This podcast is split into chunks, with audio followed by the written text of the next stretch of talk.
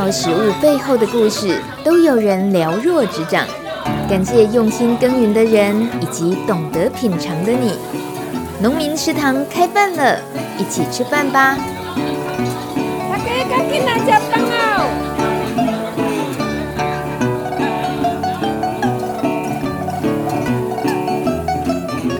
！Hello，大家好，我是大米，欢迎收听农民食堂开饭了。今天是农历十二月十九，下个礼拜就要过年喽。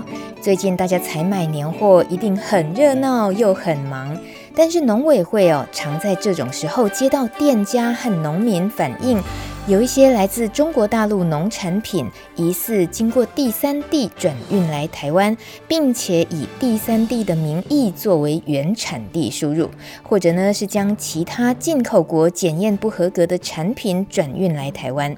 因此，农委会透过跨部会合作，针对进口九孔、调制鳗鱼、高丽菜、大蒜、红豆、干木耳以及花生等等农渔产品，今年开始实施进口的时候需要减负出口国、产制国政府出具产地证明，借由这样子来为国人的食品安全把关，也保障我们农民的权益。其实这些不肖业者走私管制类的农产品，在没有经过政府检疫和检验把关的情况，很可能夹带疫病虫害，或者是含有农药以及重金属残留的危险，影响非常重大。所以呢，有件事也需要请大家帮忙。买年货的时候，选购国产、新鲜的、安全且安心的农产品，同时特别注意产品标示和销售资讯，小心别买到来路不明的非法走私农产品。有一支免费的检举走私专线，也可以记一下：零八零零零五四三零零空八空空。控欧数三控控，欢迎大家多多检举，共同防止农产走私。有了安心的食材上桌，那再来呢，就是好好享受快乐相聚的时光啦。回家过年对很多异乡游子而言都是很难得和长辈团聚的机会，在餐桌上除了闲话家常，也不妨趁机关心长辈们的饮食状况，因为营养师告诉我们，这其中也都透露出长辈们的健康状况哦。最近我参加一场主妇联盟合作社举办的银发族饮食生活分享会，就认识了营养师林恒安，他在北部的长照机构还有。喜肾中心担任营养师工作，因此对于银发族的饮食需求非常了解。他教大家有一个口诀，注意听一下。刚刚讲就是总结一下，所以给长辈吃的话，呃，有个口诀，第一个就是吃得下，就是我们的食物质地、软硬度啊、外观这些的调整到老人家比较呃喜欢的方式。再就是吃得够。就是银发族很多都是不不敢吃，所以吃的不足，蛋白质不足，或者是青菜啊不足这些的，或他们干脆有的说，哎，我因为老了要吃清淡，就不放油。其实老人家不吃油是一件很危险的事情。你摸他的皮肤哦，他的皮肤只要是干的、皱的，那大部分都是有有白屑，这个通常都是油脂摄取不太够。然后要吃的对，什么叫吃的对？现在太多 LINE 里面传的养生讯息了，他们这个传言里面很多就是什么少少油啊、少吃啊，或者什么吃了会瘦啊什么之类的。而而我们刚刚吃的那个我的餐盘这些东西，它反而就是健康均衡的东西，就是日常生活可以做的东西不做，去做那些养生的的捷径啊。他们会觉得说，就是好像台湾人很喜欢吃药，就是喜欢吃一个吃一个快速的东西去达成你的目的。但其实，其实生活里面很多事情是，呃，改善生活习惯可以做到的，然后又又可以让你生活很均衡，就是大家愿不愿意花时间去做这些改变而已。关心长辈饮食的口诀：吃得下，吃得够，吃得对。这或许啊，连我们一般青壮年都容易忽略哦。他说，常听到长辈会抱怨说：“啊，这个我咬不动啊，这个不好吞啦，血糖血压很高，就这个不敢吃，那个也不敢吃。”所以一些养护机构干脆呢，把食物都打成了泥状来喂食银发族的长辈们。这你想也知道，它会少掉了多少品尝食物的享受啊！如果我们不想要老了以后只能吃糊状餐，那就得从现在开始改变饮食习惯。当然，也可以帮助家中的长辈一起吃得有尊严，期待每一餐。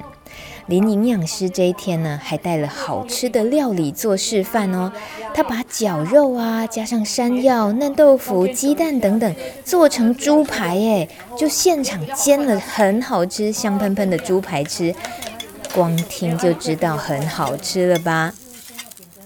今天的农民食堂开饭了，节目里头就特别先来关心银发族吃的这件事情，是因为我们都会老啊，不管家里头有没有长辈，今天都很值得记住营养师的叮咛，特别提醒我们吃全食物对身体的好处。其实食物来说，很多人就会觉得。营养师在建议说，就是比如说这个不能吃，那个不能吃，会有这种刻板的印象。但其实，就是营养师应该比较常会想要带给大家是什么可以吃。说到全食物这个部分，为什么我们比较会倡议全食物，而不是说，嗯、呃，我们可以吃补充品啊，或者是我们就是吃一些科学上面的啊这种这种科技上面的东西去做？主要是因为，好，我们说研究一个食物里面的内容。里面有什么？我们有热量，呃，里面有蛋白质、淀粉，然后还有呃油脂，还有维生素、矿物质。好，我们现在科学能鉴定出来，大概就是这些东西。但是还有很多是不能被鉴定出来的东西，像是刚刚有提到的植化素。那那些东西就是它有上百种，千百年来都是吃这些东西的。那你不可能就是用很简单的化学的方法去定类它，然后。嗯，很多你看不到的隐形的营养在里面也会被忽略掉。嗯，对。但是要吃全食物，对于现代人的饮食习惯，那个挑战应该蛮多的。所以大概分哪几项你可能需要去面对的问题？你为了要吃全食物，可能我们得要去克服的问题。一般的话，在农村的话，有个很好的就是他取得食物的方式很容易，其实就是你愿不愿意去买。然后在都市的话，一个方面是呃。你要买的管道大部分都只能从呃超市或者是、外食的方式去取得这些东西。那还有另外一个就是，如果是你是租屋的，那你可能没有烹调的空间。对，在农村可能会比较少这个问题。那只是你愿不愿意去去花时间去做。诶、其实我算很幸运，因为我从小吃的东西大部分都是知道生产者的。对，因为虽然台台北是都市，但是阳明山。就有地方可以种，所以有认识一些人是在阳明山种植。然后我们家自己住在呃比较偏的地方，也有一些可以种菜的地方。然后当然呃就是苏琼老师他也会带菜回来，所以就是比较有幸运，就是可以知道一些很可以信任的食材。那都市人要去购买的话，可能也只能从就是比如说啊，现在很多是就是产销履历这个部分去着手。用用营养师的立场，有时候要提倡一些，呃，吃什么比较好，然后比较对对你对你的这个年龄层什么的推荐的时候。呃，那个无力感会不会有时候也包括就是大环境？他跟你说，我我就不知道怎么买到那个东西啊什么的。现代人可能为了很便捷方便，好像比较喜欢简单的答案。如果说要跟他说，你要去认识农夫啊，你要知道那个呃，就是去买很 很值得信任的这些食材，是不是？从你的这种工作立场来讲，会不会也有一些困难？对，人的天性就是懒惰的，你会想要做很简单的事情。但是就是看你在不在乎。那我们营养营养的角度来来说，会有就是他有一个认知期，他认为没有需要去改变。对，他等到他有一天觉得说啊，我应该要这么做，可能是比如说啊，他有了小孩，或者是他有可能身体有一些状况，他才会。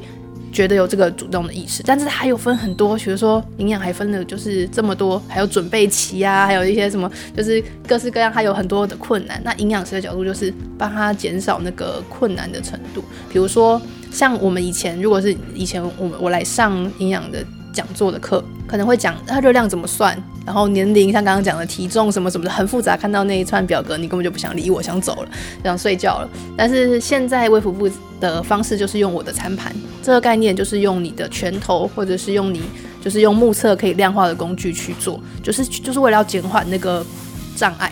嗯，因为因为我本身也在荒野有做志工，然后我那天也去上了一个气候变迁的讲座。那我觉得我们就是有聊到一段，就也很好，就是你对人体健康的食物，其实对环境也是好的，很有趣吧？就是你比如说我们吃呃植物性的蛋白。多吃，那对环境也是好的。我减少吃肉，是不是对环境也有帮助？然后我吃全食，物减少加工，是不是也减少了食物里程跟食物的排排碳量？对，是不是很有趣？这些是在营养学，就是您身为营养师的原本职务内的工作之外，你是不是也偷偷的觉得有很多很多需要？比如说你刚刚就谈到了碳排啊，或者是食物里程这些东西，有时候就变成营养。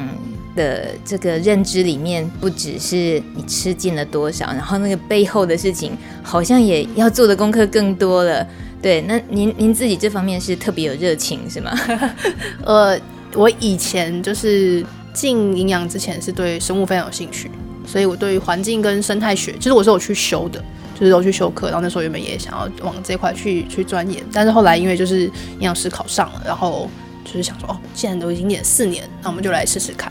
但是后来发现，就是不知道，我有时候也很相信，就是可能就是有一条默默的人在牵引你要去走你该走的路吧。如果当初去研究生物的话，我可能就不会进到农村，会去了解这些事情，就是会走会去做研究。那如果是营养的话，就会很多跟人接触的机会，就是比起一头钻进去研究一个东西，或许。就是如果能让人稍微不要说改变，稍微有一点小小的意识也好，就是让你，就是呃，他有一句讲的就是，就是有的人会说身材不能歧视，对不对？我们胖，如果如果身材胖就不能歧视他。可是你要知道你胖的原因，跟你健不健康，还有你有没有办法可以回转，就是你的身材是有选择权的。对，我就我就觉得就是营养它其实是一个选择权，所以如果从小就扎根，你从小就知道，比如说。好啊，就是我就想要胖胖，那我就吃胖，那没关系啊。但我想要瘦，我还是有能力可以瘦。那就是你身为一个人，最好的就是要有自己的自主权。这一场银发食物分享会的所在地是位于宜兰罗东的向光社。面向阳光，很温暖的名字。我也访问了这个社团法人宜兰县向光社的理事长林素琼老师。去年，他和营养师一起接受宜兰县政府的委托，对宜兰县七百多位在地长者进行了弱势独居老人关怀服务计划。在这个访视过程当中，更深入了解长者的需要有哪些。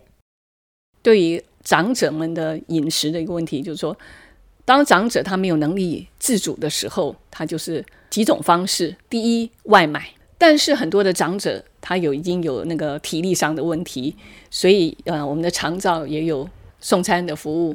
那送餐服务都是一到五，好，一到五的中午。所以呢，呃，一到五的晚餐还有周末晚餐，其实老人家还是要自行解决他们的饮食的问题。那这些长者。如果以女性来讲，大部分都是呃膝盖的问题，然后不管是男女的长者，都有很多都有高血压、血糖，还有牙口的问题，就他们的牙齿几乎都掉光光了。好，所以在饮食上面，他们会比较需要吃比较软烂的东西，因为他们被访视的这些的长者，其实都是比较呃弱势的，就是低收、中低收，或者只有一一点点老农。或国民年金在过日子，所以他们想要呃好的这些食材，其实也是不容易的。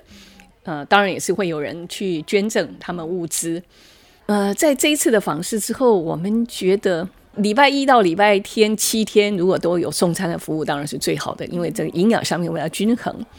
呃，那比较需要就是他们自己要有一点一点点的观念，所以当恒安营养师。我我是我是陪同恒安营养师去做这个访视，呃，会给他们一点点营养上的观念，就是说，哦，你有高血压，你尽量不要怎样怎样。那么，譬如说你血糖高，你要注意你你生活上面你的饮食还有生活的习惯。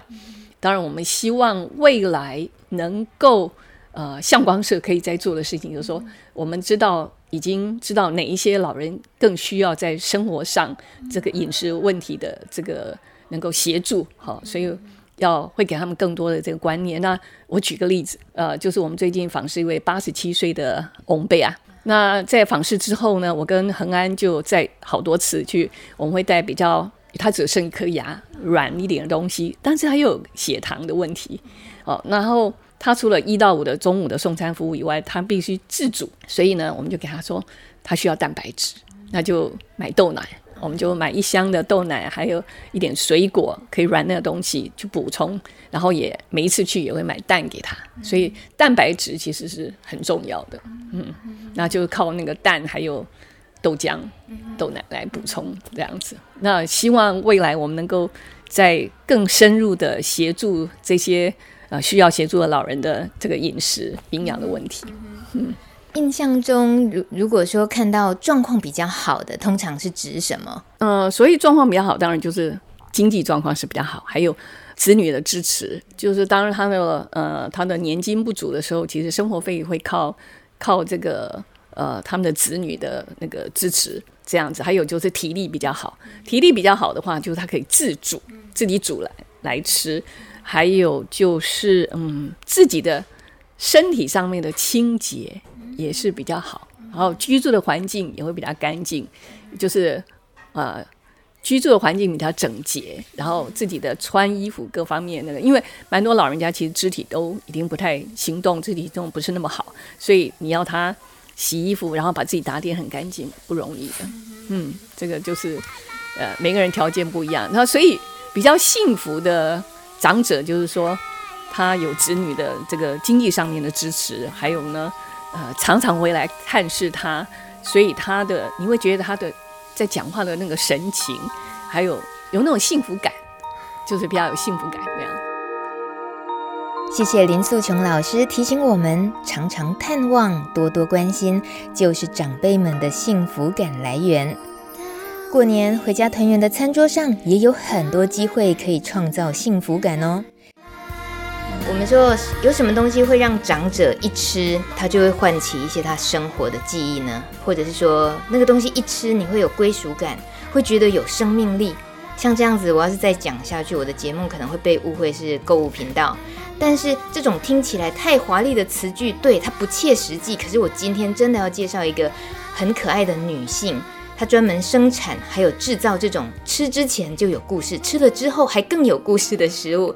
她是宜兰女农吕燕华小姐，她的呃生产的友善蔬果稻米的品牌叫做燕华妈妈友善蔬果，大家 FB 呢这粉丝专业可以找到。那燕华妈妈友善蔬果就大米自己的。呃，直觉就觉得说，哦，这个艳华妈妈，那听起来应该是六七十岁的妈妈奶奶这样子的一个品牌吧？不是哦，艳华妈妈本人是在金孝人，哎，简单讲一口还都要那吉那嘞，就是务农的活力啊，这些精神啊，然后个子娇小，就看起来又更年轻了。我这样讲话可能本人不太开心。Hello，燕华。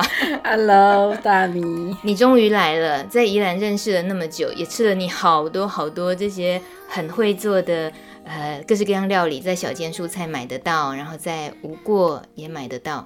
那我们今天其实想要知道一下，为什么你年纪轻轻的，可是你对于一些老东西，不要说老东西啊，古早味的东西，比如说乌豆酒、菜豆干、老菜脯。啊，搁有这个做咸鸭蛋，这讲起来拢是可能真正是爱阿嬷较会知影讲哦，这都是安那做安那做啊，不一定有当去买到真正做古早味做阿嬷味道、妈妈味道的。但你对于做这些东西都很有兴趣，是从小就会做的东西，还是是什么样的情况？你开始对做这些东西这么有热情？年纪到了，你就会想起来了。你你还很年轻啊，你的 没有没有，就是小时候跟阿嬷妈妈一起工作的记忆，真的到一定的年纪，你就会浮起来。我小时候也不吃这些东西啊，甚至我会嫌弃，我会说还谁勾啊。但是你到这个年纪，你突然去发现说，对，其实就拌一点豆腐乳，配一个咸鸭蛋，然后煎蛋怎么没有可以？可以没有菜爆啊，嗯、或是孕妇、孕产妇就是要吃黑豆酒这一类的。嗯、当你需要的时候，那个记忆就从你的生命里面唤出来，这样子。对，哇，你意思是你自己先体会了，其实这些东西很好，好吃，然后也觉得自己年龄、人生经历的关系，觉得这个时候想珍惜你，所以开始去把这些老秋楼再学回来，是这样子吗？应该是说，真正投入全农之后，你才会发现说，这个跟是生活的记忆，是生命的记忆，是不会从你的回忆里面消失的。所以以前我是不会去做这件事情，可是现在我会，因为。我就觉得这已经是在我的生命中，它就不可或缺。可能这个季节到了，他就要做这件事情，嗯、这样子。对。但你会不会觉得这样子的呃比较传统古早味的东西，这些食材会不会也？变成其他年轻人或比较没有这方面生命记忆的人也不懂的，那你会怎么跟他们讲？有没有可能也遇到他们会觉得啊，黑干米是三高？会不会遇到像你小时候的自己的那个印象？那你有过需要去跟客人想要试着跟他们沟通，说这是一个什么样的特殊的食材吗？当然是你要随着时代的变迁去变换你的食谱，嗯、对你还是要有做。就是有烹饪这件事情，你才会把新旧的记忆合起来。对，我记得我的豆腐乳就是可以拿去做豆乳鸡翅。对啊，哎、欸，那个比外面卖的还好吃。哎、欸，我的豆腐乳多好吃，对不对？然后你你稍微再调味一下，甚至神农青色拿去做薯条的蘸酱。哦，他是拿我的豆腐乳去做他薯条的蘸酱。嗯、那你觉得这个好不好吃？很好吃啊！它真的就是吃起来就。就像气死一样，对，所以有时候我们套用一些国外的月亮回来对比自己的东西，其实你的东西没有比较差，只是以前我们不懂，那你可能觉得外面的比较好，但其实我们自己就有的生产，而且是就自己友善耕作，从土地里面长出来，你都完全可以把关原料这一件事情，对，对。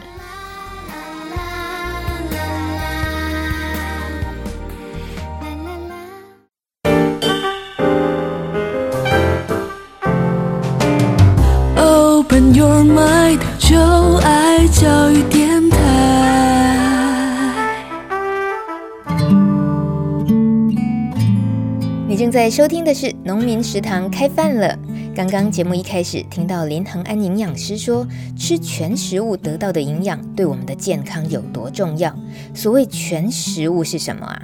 通常呢是指天然的、完整的、没有经过加工精致的蔬菜、水果、五谷杂粮等等。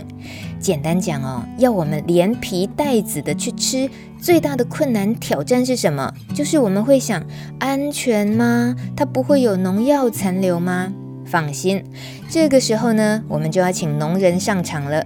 在宜兰种田种菜又养鸡养鸭的吕燕华小姐，坚持友善耕作，不用农药和化学肥料，也很喜欢自己做农产加工品，像是豆腐乳啊、咸鸭蛋这种很台很下饭的，不管是什么年纪都爱的好食材。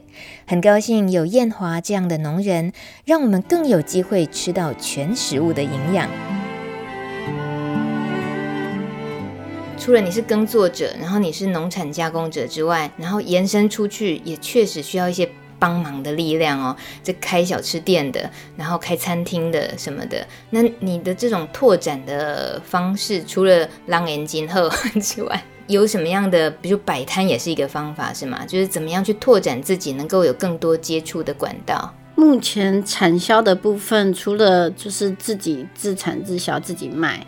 那可能也会透过去去市集的接触推广，那有一些场合可以去介绍自己的产品。那我觉得可能重点呐、啊，因为我的东西是我都坚持从原料开始生产，然后当然规模不是很大，可是我可以确保我的品质、我的口味是不会变化的。对。嗯这句话就这样简单带过，但是很可怕。我的东西都从原料开始生产。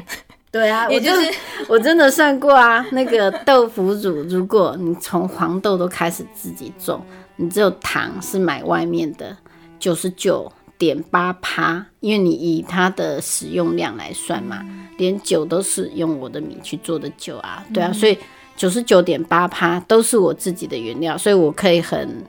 很有自信，可以很大声的在在说我自己的产品没有问题，对，真的是很值得骄傲的一种 一种 你们看到我一种屁股事业翘翘起来。这是你自己摸索的务农的这几年摸索出来，觉得很有成就感的事吗？还是就我的个性就有点高拐，就是我我想要做的事情，我很难去妥协，我也比较不喜欢去折中。我如果我我今天就像我想要务农，那我可能就想要做友善耕作。你跟我说，哎，你可以用安全用药啊，你可以无毒啊，或者是你可以怎么样？我不愿意，我只想要做我想做的。如果今天呃，我可以一样做安全用药。这个其实就不差我一个人，对。那如果可以因为我一个女性的角色去推广友善耕作，那我觉得这是一个很好的，不管是示范作用，或者是就是一个带头的，连一个女生都可以做到这件事情。那你们为什么不要来试试看？对，这是我想做的啦。对，高拐，那就性格嘛。对，有时候自己就是得自己收拾啦。对，对，因为你要从头到尾，呃，从种开始，你就要做这个品管的话，那那个后果会是什么？成本一定是后果嘛？有没有收成？然后造成后面到底有没有能够做出东西等等这些。所以你这样子实验过，有没有过遇到哪些？确实也是蛮。蛮惨的，就是不能发大财啊！就是以现代成功的标准来看，这可能不是一个很好的典典范，可是可以活得很理直气壮、很心安理得。你在跟人家讲东西的时候，你都完全睫毛都不用扎一下，因为你就很确定你的东西是好的，是对的。嗯，可是如果可以量产呢？就是说，如果有人觉得你的理念很好，然后跟你合作，好，我们确实就从种黄豆开始，然后到最后生产出燕华的豆腐乳，然后全部可以整个品管把关得很好，然后把它变成量产呢？现在小农加工厂也都已经合法啦，有啊，你也可以，你也可以孝行这个，失败过两次啊，就不玩了。就是一开始是有跟别人合作，对，那就是有失败，因为。信念不够坚定，你可能在需要赚钱这一块，你就会犹豫了。对，因为规模要越大嘛，那你通路要更大，你可可能可以快速的赚到钱。那卡在这一关的时候，如果你的资金真的不是那么雄厚，大家都要生活嘛，那你资金不雄厚的时候，遇到钱，你可能就觉得啊，那这个这个不要用这么好的这个。简单一点好了，那在坚持的部分就没办法坚持下去，那跟我的初衷就会不一样。所以不是没有跟别人合作过，的确有啊，但是会在一个关卡，大家会选择自己想要做的事情。嗯，对，所以前面的合作是失败的，那我目前也就只能做这样子小小的。嗯嗯。这应该也很常见的状况是，小农如果当然小农其实也很难界定什么叫小农。那么我们如果说就像燕华这样规模比较小，你说大概就是一甲多两甲顶多这样子的耕作的面积，那它能够提供的。应该说，你也就你顶多可能就养活自己呃一个家庭，然后呃照顾的土地面积也就顶多就是一甲两甲。可是这理念这么好，然后有时候我们或许就听到被被挑战的声音，就说那应该要梦想做大一点或什么。可是燕华，你你怎么看？你就是可能也有经过合作失败的例子，然后现在你还是继续，其实很踏实的。就先做好自己分内的能够掌握的这些事。那关于那种把它扩大，然后让照顾的面积、友善的面积更大的这种比较呃去有企图心一点的事呢？你你会怎么想？你自己怎么抓那个自己要到底要去哪里？我并不觉得只做自己跟扩大这是相反的事。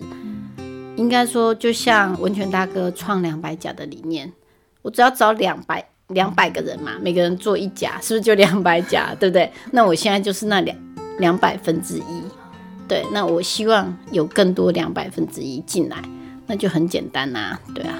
那个文泉大哥听到应该会很感动的掉眼泪哦。文泉大哥请我吃饭。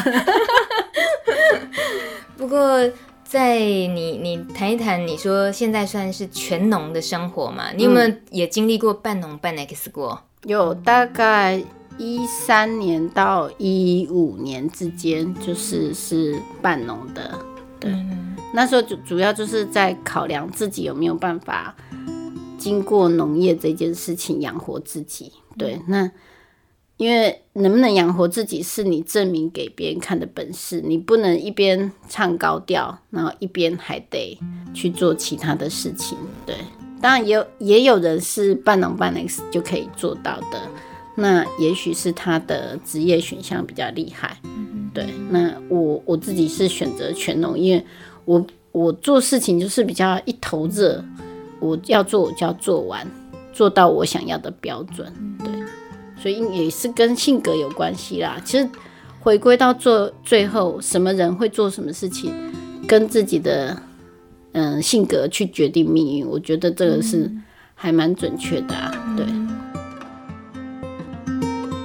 你刚刚有提到，希望好像是想要用自己也是女性的立场，这种角色来证明。呃，想要选择友善耕作，然后自给自足吗？或者说以务农为生这件事情，想要实现它，然后被看见这样。那这件事情实践到就这几年下来，你你自己会有什么？呃，平常有感觉到自己的不同吗？或者是别人真的也看见了你的不同？女性的角色进入农业，她看看的方法可能跟。男生不太一样，那男生有他的社会责任、社会压力。那我觉得我比较幸运，是我是女孩子，虽然我没有相对多的资源，可是我也没有相对多的压力。所以基本上，我给自己的最低标准就是把自己照顾好，把家庭照顾好，这样就可以了。所以我的应该说我的经济压力没有一般男生要背负家庭那么高。对，那我觉得这是一个选项啊。如果今天你是一个年轻人，或者是你是没有那么多压力的人，也许农业可以成为你的选项，而且这个选项是对整个地球甚至整个国家都有帮助的。那只要找两百个这种傻子就可以了，就是这样想啦。我没有觉得说两百个人达不到，我也没有觉得说两百个很简单，就是只要先下去做。对，一定要先下去做这件事情。嗯，你说经济压力或许没有一些呃男性背负家庭压力大，可是体力压力很大啊，耐力的压力很大吧？嗯，对啊，蛮大的啊，尤其是浓雾集中的时间呐、啊，嗯、就是可能早上很早就出门，然后回到家就倒了，嗯、就可能就死掉了那种，只能。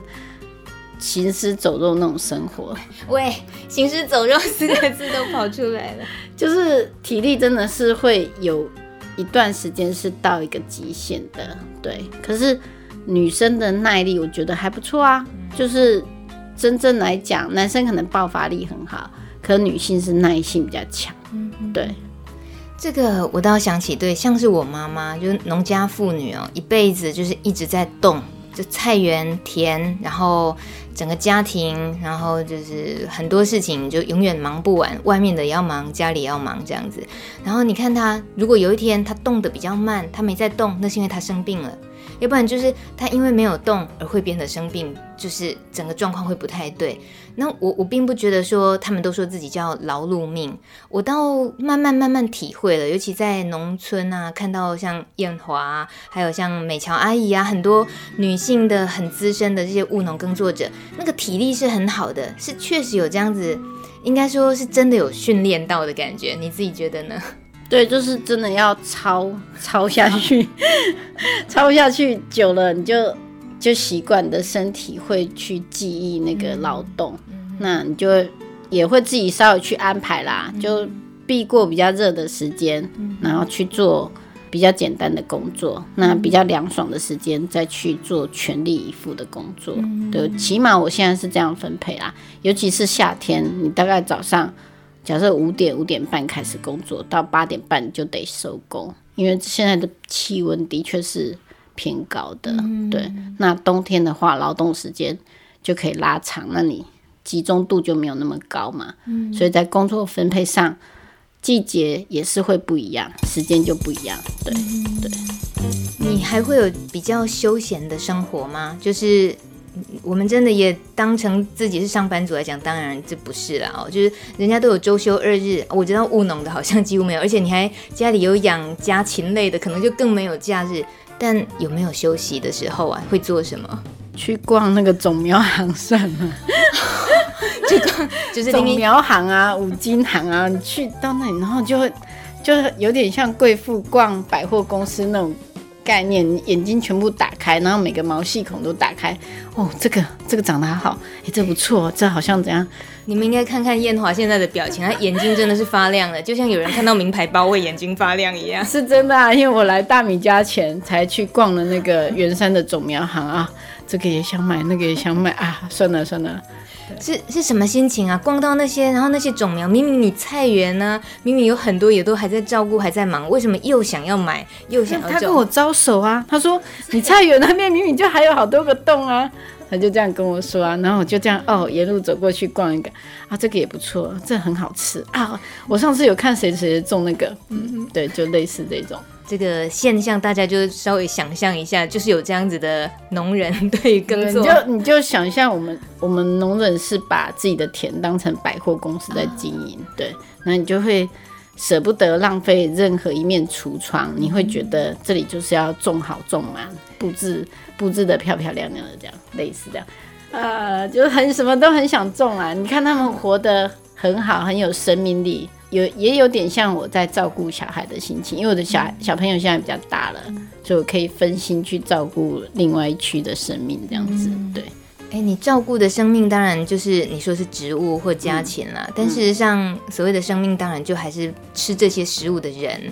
然后这些我们讲普遍的消费者来说的话，这些年下来，因为我感觉你也都是常常跑市集啊，就直接最。第一线的去做销售、去做介绍，你有感觉到消费者族群看待友善耕作的这些对于这个市场的了解，或对农夫，可能是因为很多食安问题，的确现在消费者的接受度是增加了，但是也有另外一个比较令人家忧心的趋势是，现在不吃饭甚至是不煮饭的人越来越多，所以在市集的销售会有很大的转换。对，以前我们可能是卖生鲜的，卖米啊，卖菜没问题。现在你可能要搭配一些可以简单、简单弄一下，或者是可以直接吃的东西。这个在市集的销售非常明显，尤其这这两年来讲，对，就是大家好像都很忙，所以也没有时间回归家庭，然后给自己做一顿饭。像这样子，你说要他什么时候去市集，然后会遇到艳华？然后买一罐豆腐乳，或者听听燕华说哇种菜哦，去种苗行好开心的故事，或许对他来讲都会觉得跟他的生活没有办法有什么共鸣，或者跟他有什么关系。可是其实那个关系很大，对不对？可以转个方向啦。我觉得因为年轻一代他们脱离土地太久，也许可以从另外一个角度先让他们亲近土地。你先不要要求他们要。自己主食啊，或者是要多吃友善耕作的，先不要要求那么多。你可以先让他们认识土地这件事情来做，我觉得也是 OK 啊，对啊。嗯、因为其实像现在深沟很多小农非常会把年轻人带到田里面，我觉得这就是一个很好的开始啊。甚至你像紫薇带，不管是观光客或是。小朋友或者是亲子到菜市场，嗯，那你也是认识农村，然后认识土地的开始。不要把范围局限在只能买跟吃这件事情，你把眼睛放开，我觉得都有无限的可能性啊。因为每个小农在做的都是希望把人拉回土地这件事情。对，那当大家体认到土地的价值。那大家也会共同守护这块土地啊！嗯，哎、欸，你是宜兰在的囡仔吗？是，嗯，都会人，当山哦，嗯，公兴。那看着你小时候生长的环境，然后在最近可能十年左右，这么多陌生的年轻也好，或者是有志之士来，然后一起做这些你后来才投入务农的事，那是什么感觉啊？就是一个很开心的感觉，因为。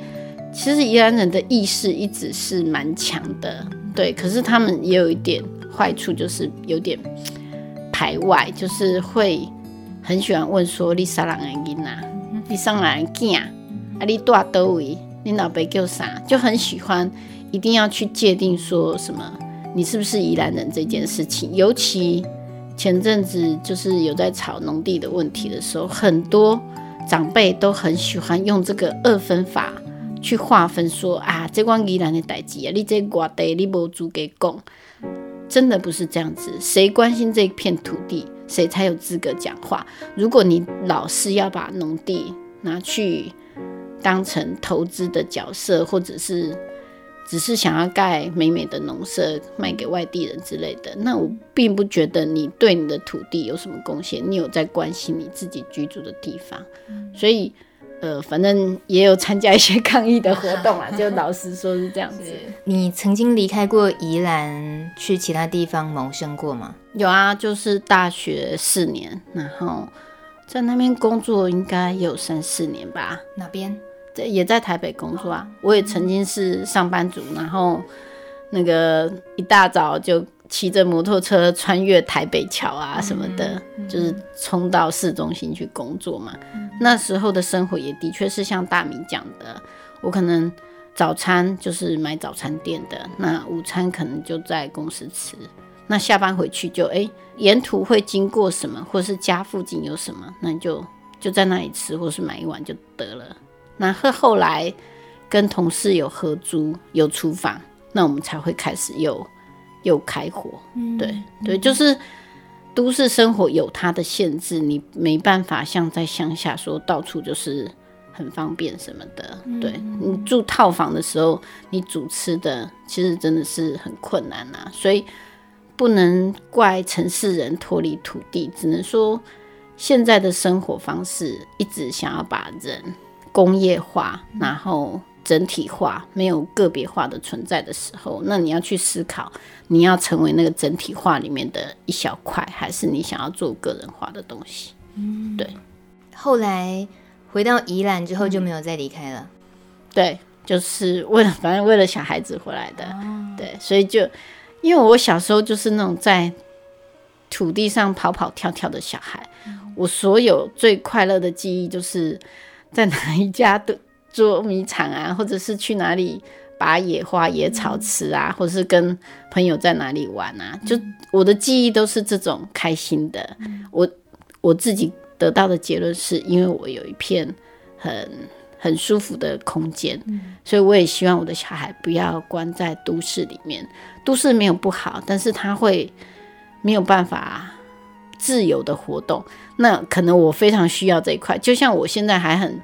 固执的认为房间就是有有一片对外窗，你要是没有窗户，那个哪叫房间啊？对，就是我没有办法忍受没有阳光的、嗯、的地方这样子。嗯、对，我觉得在都市地方，有时候租个小套房，想要能够从小套房看到一小块天空，那都已经是价钱的象征了。对，是真的啊。那我们之前在台北租房子也是啊，你。哎、欸，没有对外窗的哦，超便宜。对，那一有个对外窗，甚至我有租过有落地窗的，哇啊，那个价钱真是太高级了。对，就回来依然好啦，整片都你的。对啊，就是小孩子真的是从小就很野，嗯、然后就是很丑的在那边骑脚踏车啊，然后对啊，什么叫做很丑的骑脚踏车？就是女生硬要穿裙子，然后脚开开的，然后那个小内裤都跑出来之类的。没什么形象啊，不是那种公主型的小孩子啊，对，很好啊，对，就就是这是我想要他们长成的样子。那我起码希望说，每个人的童年时期有一个无拘无束的时间呐、啊，对，嗯、对。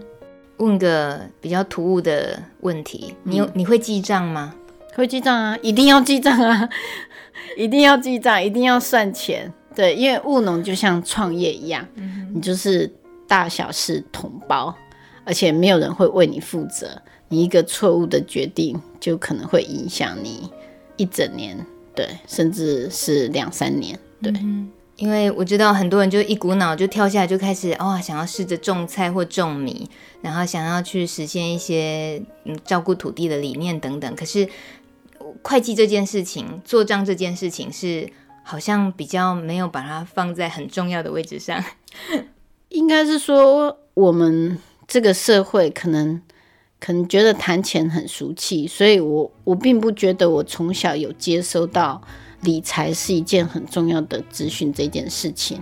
呃，可能在我投入的第二年，我深刻的体悟到，没有记账，不管你有没有赚钱，或是你赔钱，其实你自己都不知道。嗯，对，这是一件很危险的事，是你没有办法让自己走很长的路的关键。对，所以一定要把钱先算好，然后吸收一点经验谈，然后自己先盘算盘算，然后再投入。我觉得这会是比较踏实的做法。就是一直谈理念说，啊，快点进入农村啊，我们来改变社会。我觉得这个当然很好，可前提是你有能力，你的能力是能够支撑你，起码要走三年五年。如果你来这边可能三个月就支撑不下去，那也不行啊。我们有空的话，就到一些市集逛逛的时候，应该都有机会遇到艳华。你给我们透露一下，你通常在哪些市集出没？主要就是很小、比较小小众的市集。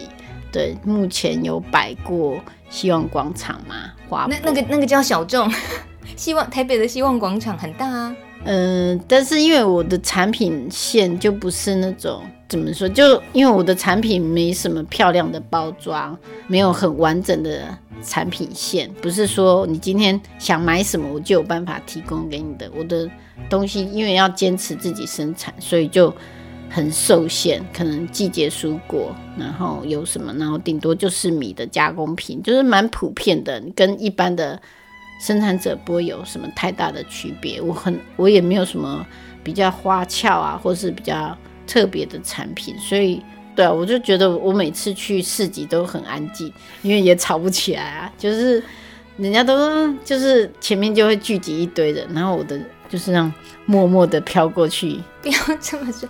所以在希望广场，然后还有哪里？也去过花博，然后目前固定有在摆的是。国泰的大树市集，对，然后前阵子也有头城农场，那之前也有在新月广场，嘿，就是主要还是看时间呐，因为没有没有很固定的时间可以去摆市集，大部分都是抓农闲的时间，然后再去这样子。但你的行销除了去市集，然后呢，是用什么方式？脸书啊，然后有赖的群组什么的。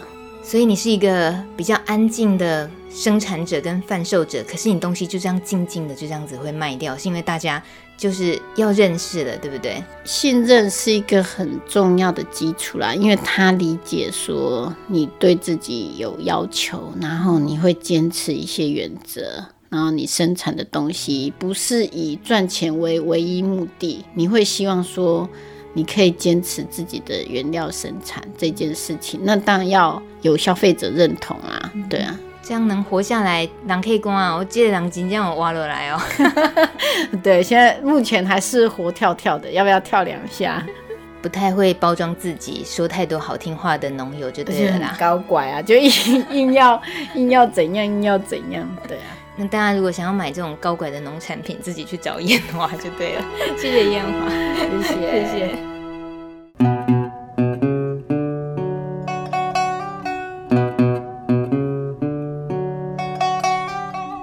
谢你收听《农民食堂》开饭了。每周一晚上六点到七点，我们在餐桌上享用美食，也享受土地到餐桌之间的精彩故事。如果你用收音机听广播听得不过瘾，想重听也没问题。从教育电台的官网搜寻节目名称《农民食堂开饭了》，就可以听到已经播出过的节目内容。或者还有一个好办法，只要在网络上搜寻“米米之音”四个字。米就是稻米的米，米米之音，这是我创办的农村网络广播平台。不管你习惯是用 YouTube，或者是 FB，或者是 SoundCloud，或者现在连 Spotify 都可以听到喽。其他人也有习惯用 Podcast 播客听的 App，也一样都可以搜寻得到米米之音。这里有非常多的农村故事资料库哦。我们下个礼拜一晚上六点空中见喽，拜拜。